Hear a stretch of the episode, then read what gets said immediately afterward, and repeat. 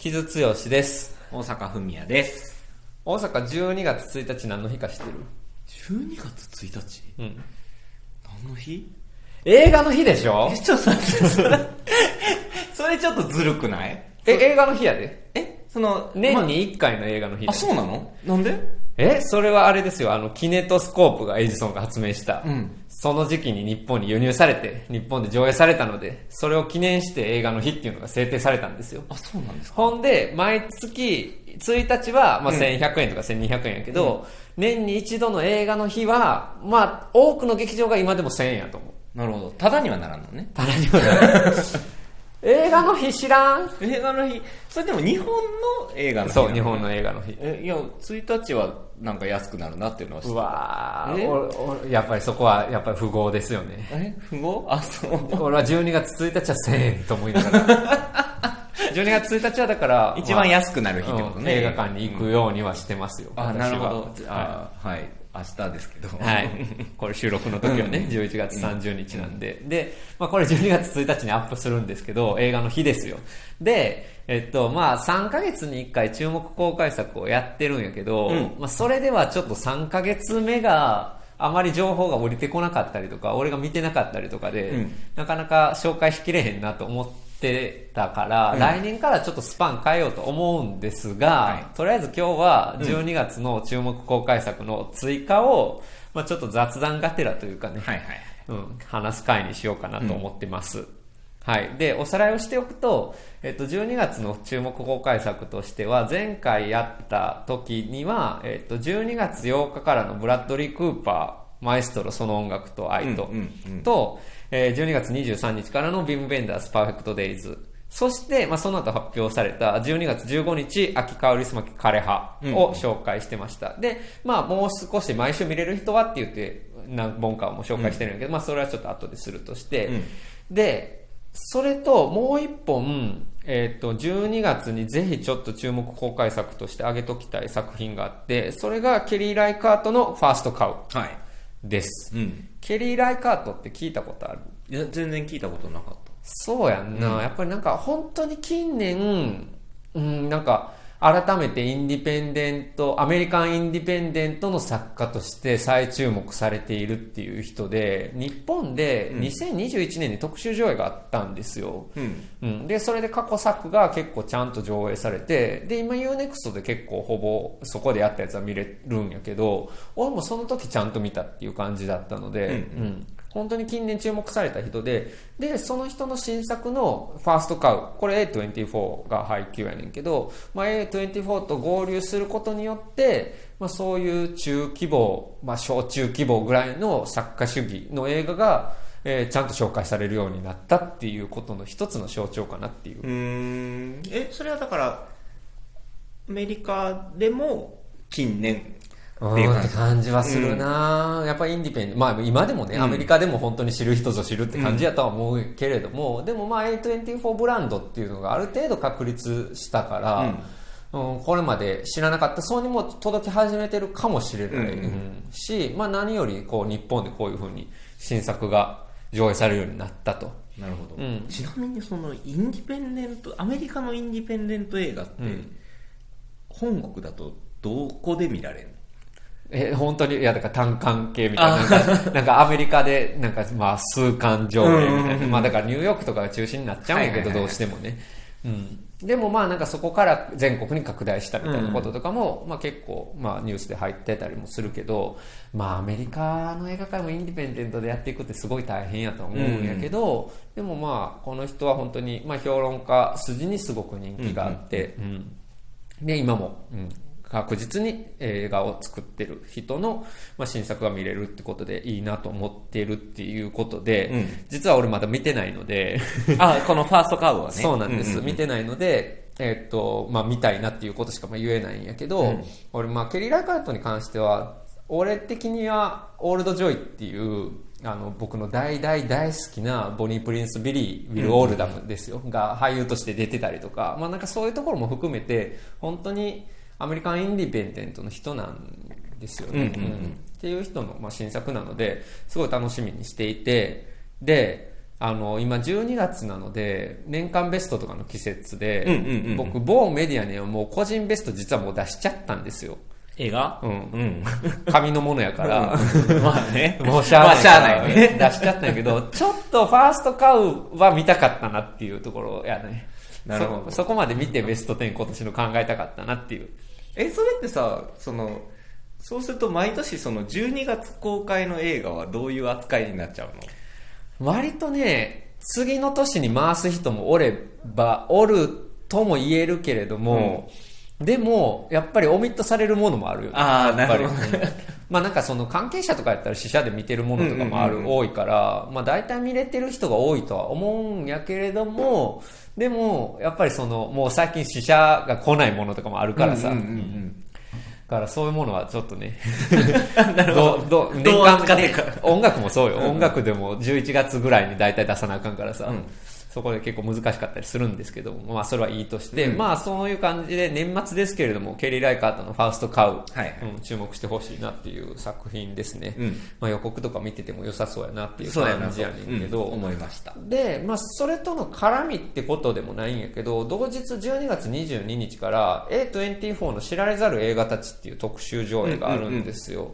で、これ UNEXT とのタッグやので、えっ、と、1月26日から UNEXT で配信はされるんやけれども、うんまあ、それに向けて映画館でも上映されるっていうことで、で、本当に、まあ、本当に小中規模の A24 の映画、作家、まあ、新進気鋭の作家が中心になっているものっていうものなので、まあ、なかなかこういうのって本当に特集上映とかっていう形じゃないと紹介しにくいのですごくいい企画やと思います。うん。なんか A24 がブランドになってると言っても、言うてね、そこも、じゃあどこまで一般的に広がってるかみたいなところもあるので、まあこの機会にちょっと見てほしい、あの、注目してほしいなっていうところで、で、ケリー・ライカートの作品もこの中にも入ってます。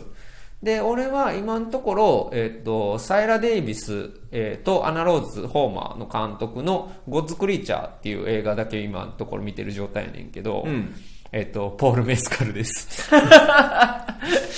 なるほど。うん、ポール・メスカル主演の、えー出演の作品で、うんうんうんまあこれは本当にまあ駆け出しのポール・メスカル。だからアフターさんとほぼほぼ同時ぐらいのタイミングに撮ってたんじゃないかな。で、本当にいろんな役をやろうとしているところで、まあここ、これはね、宝刀息子の帰還っていうか、ろくでなしの息子が、えー故郷の村に帰ってきた時どうなるかっていう話なんですけど、それの、だからもうろくでなしの息子役をやっているので、まあなんかポール・メスカルの今はか、うん、固まりかけてたイメージをちょっと覆すような役を、えーこのキャリア初期にね、やってるのはさすがだなって感じやね。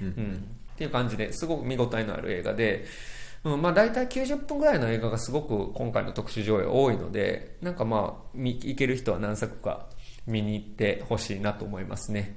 なんか何作か以上見た人はみたいなキャンペーンもやるみたいですよ。なるほどうんので、これも配信でもえにも回ってくるんだよね。1月26日に、うんうん何？配信まで待とうかなみたいな。いや、だから、全部見なくてもいい。あそうやね。まあ、そうそうそう。全部11作品はさすがに多いから、うん、配信で見れるっていうのもある中で、まあ自分はどれ見たいかなっていうのを、まあホームページ見ながらとかでも注目してもいいんじゃないかなと思いますね。だから僕はその、ポール・メスカル、あとまあエミリー・ワトソン、えー名優ですけれども、が出てるゴッズ・クリーチャーと、あとレイブン・ジャクソンっていう人の、あの、初長編作のオール・ダート・ロード、えーテイスト・オブ・ソルトっていう、これバリー・ジェンキンスがプロデュースやってるんやけど、うんまあ、このあたりが僕的には注目かなっていう感じかな。うん。ですね。はい。というところの、このあたり年末、ちょっと注目してみてください。そして、で、カウリス・マキの、えっ、と、枯葉に関しては、12月15日から、えっ、と、まあ、いろんなところでプッシュしていこうかなと思ってますし、まあ、僕ももう見てて、まあ、いい映画なんですけど、本当にカウリス・マキやなっていう映画なんですけど、で、カウリス・マキの特集上映が、枯葉新作に合わせて、ユーロスペースで、12月9日からあって、フィルム上映もやるらしくて、おー、なるほど。うん、行ける人は 行ったらいいんじゃないかなと思うね。今、それこそ、まあ、配信でもほぼ見れるので、カウリスマキの映画って。だから、まあ、ハオリス、あの、枯葉見る前に、カオリスマキ見たことないっていう人とかは、あの、配信で見てもいいなと思いつつも、なまあ、特集上映、あの、ユーロスペース、東京近辺の人はあるみたいなので、えー行ってほしいなって感じかな。で、僕もちょっと年末、えー東京に行く用事があるので、行けたら行こうかなと思ってます。なるほど。はいいいなちょっとフィルムで見たいななるほど。うんっていう感じですね。まあいいよね。なんか2023年にカールスマキの映画がフィルムで見れるっていうのはいい話ですね。まあもちろん配信で見れるっていうのもいいんですけどね。うん。っていうのがあるのと、あと、これ12月1日に配信してるんやけど、えっと、ラテンビート映画祭の特別上映っていうのもあって、それは、えっと、J. バイオナの雪山の絆っていうネットフリックス映画があるんやけど、うん。それの、まあ、先行上映があるっていうのと、とえペドロ、ペドロ・パスカルって言いそうになった、ペドロ・アルモドバルの、えーまあ、ペドロ・パスカル出演なんですけれども、えーストレンジ・ウェイ・オブ・ライフ、ゲイ映画ですね、短編映画、俺が見せてくれって言って、東京へ国際映画祭でだけやってたっていうのが、えーまあ、上映されるので、うんうんぜひこの機会にみんな、えー見逃さないよう行ってほしいですね。短編とかって本当なかなか難しかった。まあ、配信来るかもしれへんけど、えーでもまあ映画館で見た映画でもあるしんですけど、ただこれ大阪では1日だけの上演なんですよ。1日1回だけの上映で、それ争奪戦になるんじゃないかなと思ってるんですけれども、傷は確実に行きますので、どうぞよろしくお願いします。それは12月16日かな。誰によろしくしたらいいの いや、まあ、なんか俺が、なんか、そのシネリーブルでやるんやけど、うんシネリーブルで、ぜいぜい言ってても、ちょっとそっとしといてほしいっていう感じかな。はいはい。っていう感じで、そう、だから12月結構いろいろあるんですよ。うんうん。っていう感じでね。そうね、傷的イベントが、そうそうそう重要なイベントが。年の瀬に向けて、うん。うんで、えっと前回撮った12月の注目公開作で紹介していた、えーアフタン・アリム・クバと父は覚えている12月1日公開。そして、まあ、今日ですね。で、今日もう一本だからリドリー・スコットのナポレオンうんうん。があるのと、まあ、そのあたりも注目やし、えっと12月8日からのギャスパー・ノエ・ボルテックス。これ僕見てまして、これはまあちょっと別で撮るので今はここでとどめておきますけれども、はい。で、あと12月15日、前は紹介しなかったけど、シノニエ・チュクウというティルっていう、まあ、黒人少年がリンチされた事件の話なんですけど、うん。まあそれがまあブラック・ライブスマターっていうかまあ公民権運動から今のブラック・ライブスマターにどうつながってるかっていうところも含めて、まあ Black history の映画の一つとして注目っていうところと、あとは12月22日からダニエル、えー、ごめん、ダニー・フィリッポマイケル・フィリッポのトークトゥーミーホラー映画ですね。見た？見てこれ。これ、まあなかなか、あのね、これ YouTuber の双子なんですよ、監督が。うんうんほんとそんな感じ。今っぽい、今っぽいです。あでも、まあ、割と洗練されてて、うん、なかなかアイデアもひとひねりある感じで。まあ、もうちょっと俺は、なんかもう一つ欲しかったなっていうところもあるんやけれども、うんテーマ的なね、ところが。ただまあ、A24 の今っぽいホラー映画としては、まあなんか、なかなか、うん、うーん。着実な出来かなっていう感じなるほど。でしたね。そんな怖くないと思う。多分。それ俺向けに言ってくれてまあ、ホラー苦手な人向けに。そんなに怖くないと思うけど、うん俺怖い、これが怖いとしたら、あれこれな、10代がさ、パーティーで何やってるかわからんっていう映画なんですよ。え、それは何親から見たら？みたいな話、うん。ああ、そういうこと、うん。だからそっちが怖いんじゃないかなと思っあて。それは怖いかもしれんな。もう年取ったなって思うかな、自分が二十歳前後ぐらいやったら、そそっち側やったけど、もう俺さ、もうほんまに40近くなってくるとさ、もうそ、そっちの気持ちで全く見られへんっていうか、もうちょっと子供らちゃんと親に連絡とかしてみたいな気持ちでずっと見てたっていう映画なんですけど。怖そうやうね。ん、まあ今の SNS 文化とどういうふうにつながっているかとかも含めて、まあ、今っぽいホラーですね、うんっていうのは、まあ、あります。だからまあ A24 ホラーとかが好きな人とかはまあ要注目っていう感じかな。はい。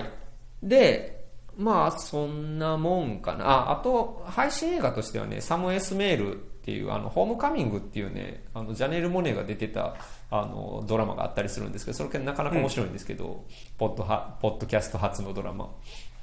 えーそれを作った人の終わらない週末っていう映画がネットフリックスであったりとか、あとは12月8日からクリストフ・オノレっていうゲイのフランスの映画監督の新作で、まあ自分、ちょっと自伝的な話、まあゲイ映画があったりとか、まあそのあたりって言ってたらもう再現なくなってくるから、あれやねんけど、とかがまあ注目っていう感じやねんけど、最後に、まあちょっと娯楽作寄りの話をしておくと、えっと、まず、えっと、12月8日、ポール・キング、ウォンカとチョコレート工場の始まり。これ見ました、試写で。はい。うん。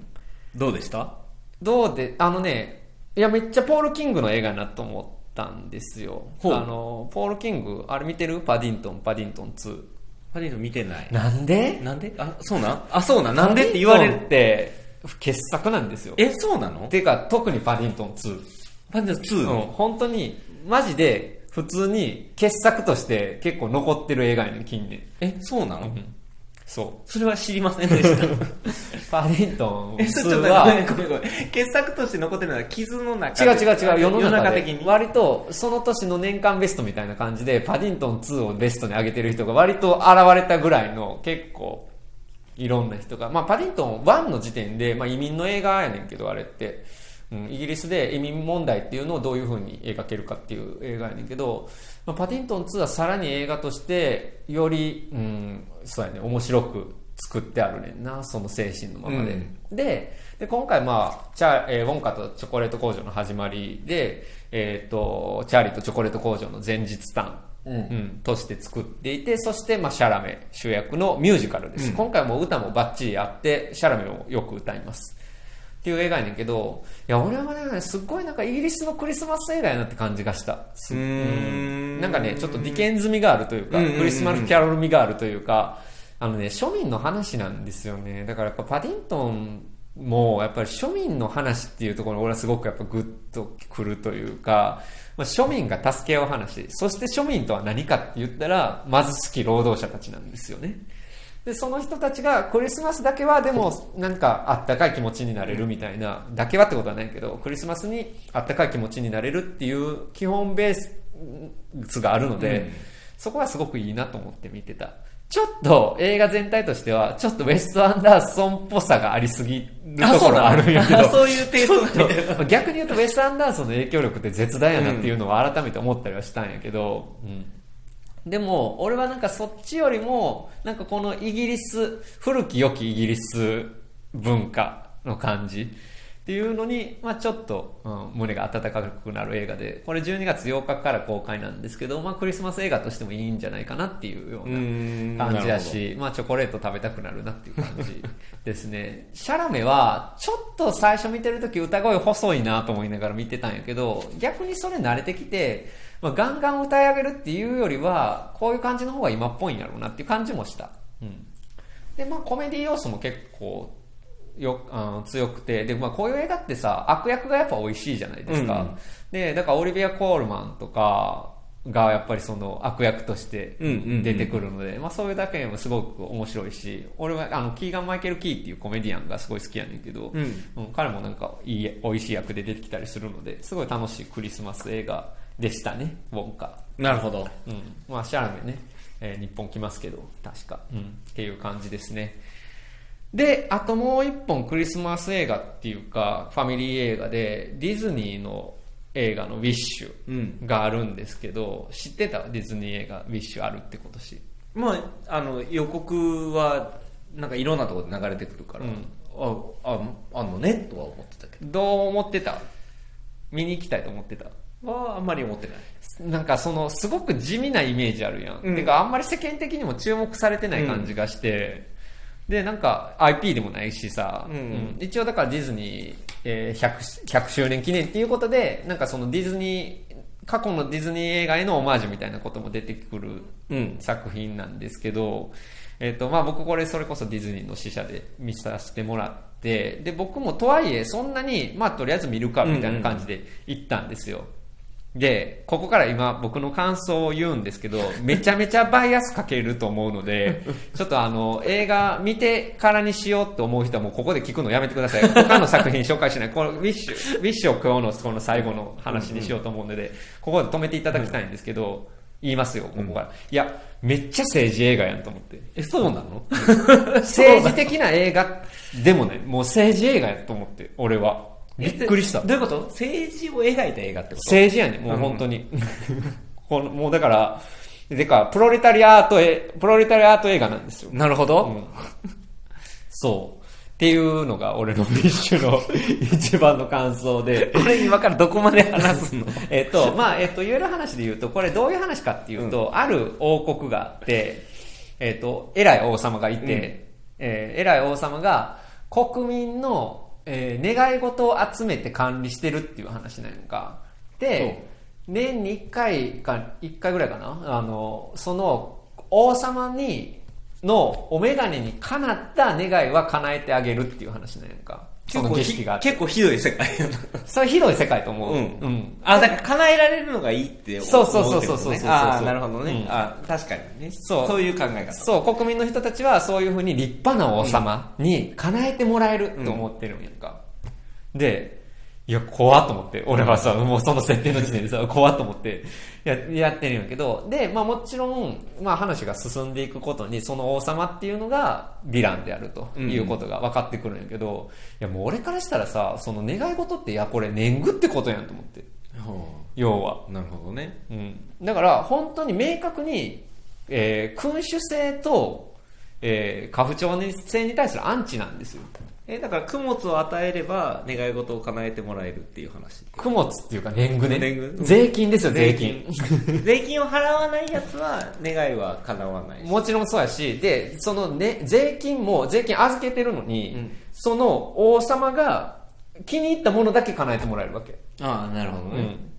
うん。まあ、だから、税金を預け払うのは、まあ、当たり前として。そう、うん、で、それを取り立てるのは、その王様の恣意的な判断っていう話ってことね。取り立てるっていうかそれを、うん、そのそれに応えてあげるっていう、うん。うん。からいや俺さほんまにマジであの試写室でバーンって立ち上がってバンコクの労働者を団結せよってちょっと絶叫しようかなっていうなったっていう。しなかったの？ちょっとつまみ出される よかったよかった。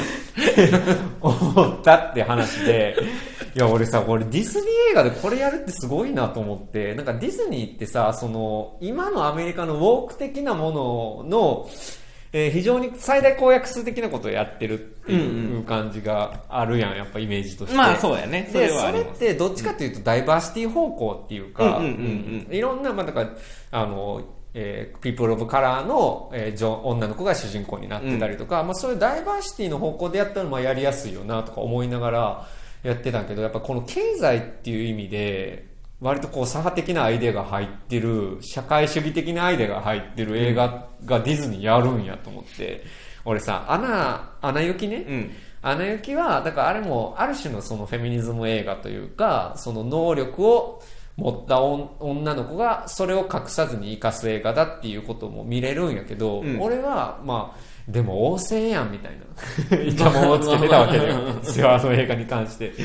結局プリンセスやねんな、みたいな感じで、うんうんね思ってたものの、先をディズニーやるんやなっていうのは結構びっくりした。ああ、なるほどだからね。民衆の映画なんやんか。うんうん。完全に。まあ一応王国が舞台で、まあ、さ、まあまあ、ちょっとネタバレは避けるけど、まあ、結局まあめちゃくちゃラディカルな方向に行くかって言ったらそうではない。うんないけれども、でも、やっぱりその、うん、やっぱ主、主権は民衆にあるっていう映画なんですよ。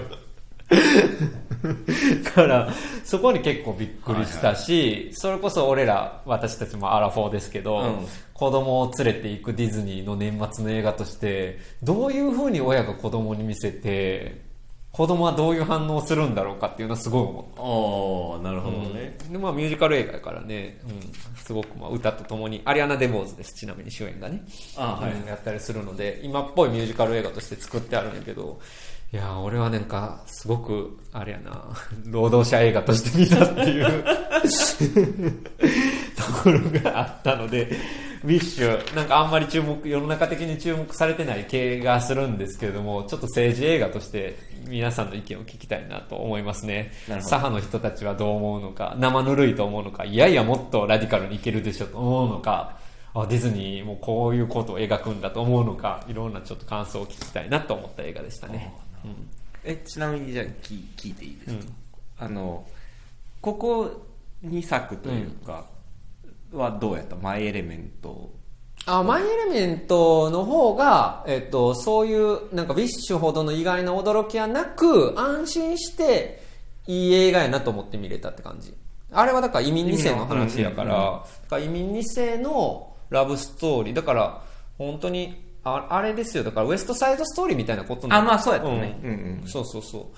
からっていうのがあるし、まあ、ジェンダーのその描き方っていうのも今っぽくしてあるからあなんか今のディズニーがこういう映画が出てくるのは、まあ、予想できることやし、いいねと思うっていう感じ。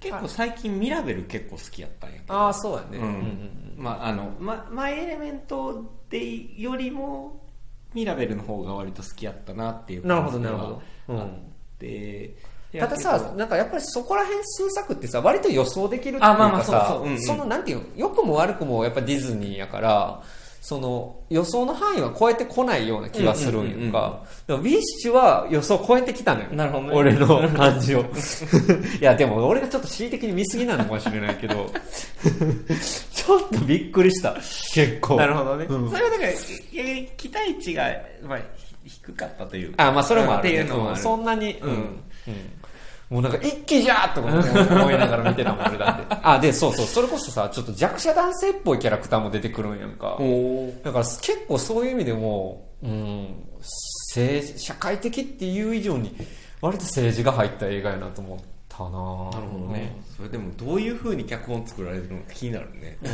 うん、まあもちろんね今のディズニーやからチーム体制でやってるとは思いますけど、うん。っていう感じで。だからほん ま年末のクリスマスこれどう,、うん、ど。ういうふうに見ら受け世の中に受け入れられるんやろっていうのを思った12月でしたね。なるほど。はい。っていう感じでした、はい。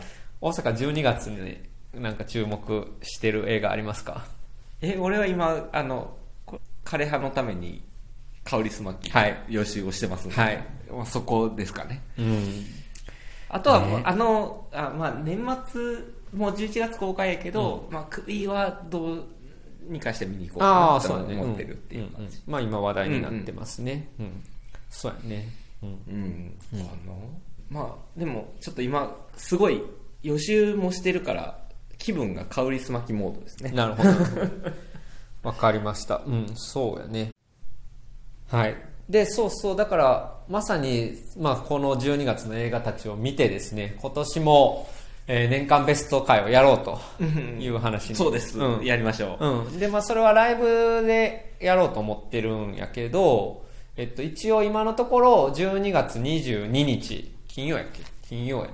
金曜日金曜日12月22日の金曜日夜、まあだからご飯の時間ずらして8時とかぐらいになるかな、うんまあちょっと世の中的には忘年会とかでみんな忙しいしまだ仕事も終わってない人が多いやろうから、うん最終っていう日ではないね、うん、忙しいかもしれないですけれども、もちろんアーカイブ今回も残すので、アーカイブでも大丈夫ですし、まあリアルタイムで聞いてもらえたらコメントとかもしていただけるかなと思うので、12月22日の夜にベスト、えー年間ベスト回やろうと思います。はいなんとなくある大阪の中で今年年間ベストこれやな、みたいな。いや俺だから後半さ見るペースちょっと落ちちゃってるから、新作で言うとちょっと前半のやつが濃厚になっちゃうなっていう感じやな、なるほどね。うん。うんまあ、俺は某メディアにも個人年間ベストは出したんですけれども、でも、まあ、今言ったみたいにあのケリー・ライカートのファースト買うだから12月22日から公開なので、その日の昼に見ようと思ってます、それを見て、うん、決めようかなっていう感じかな。いやなんか俺はそのか枯葉を見てからその話をしたいなっていう気分ではあったんやけどね。でもだから公開が間に合わないですね。大阪はね、うん。12月29からだから、うん。うんっていう感じやね、うん。はい。まあそんな感じですけれども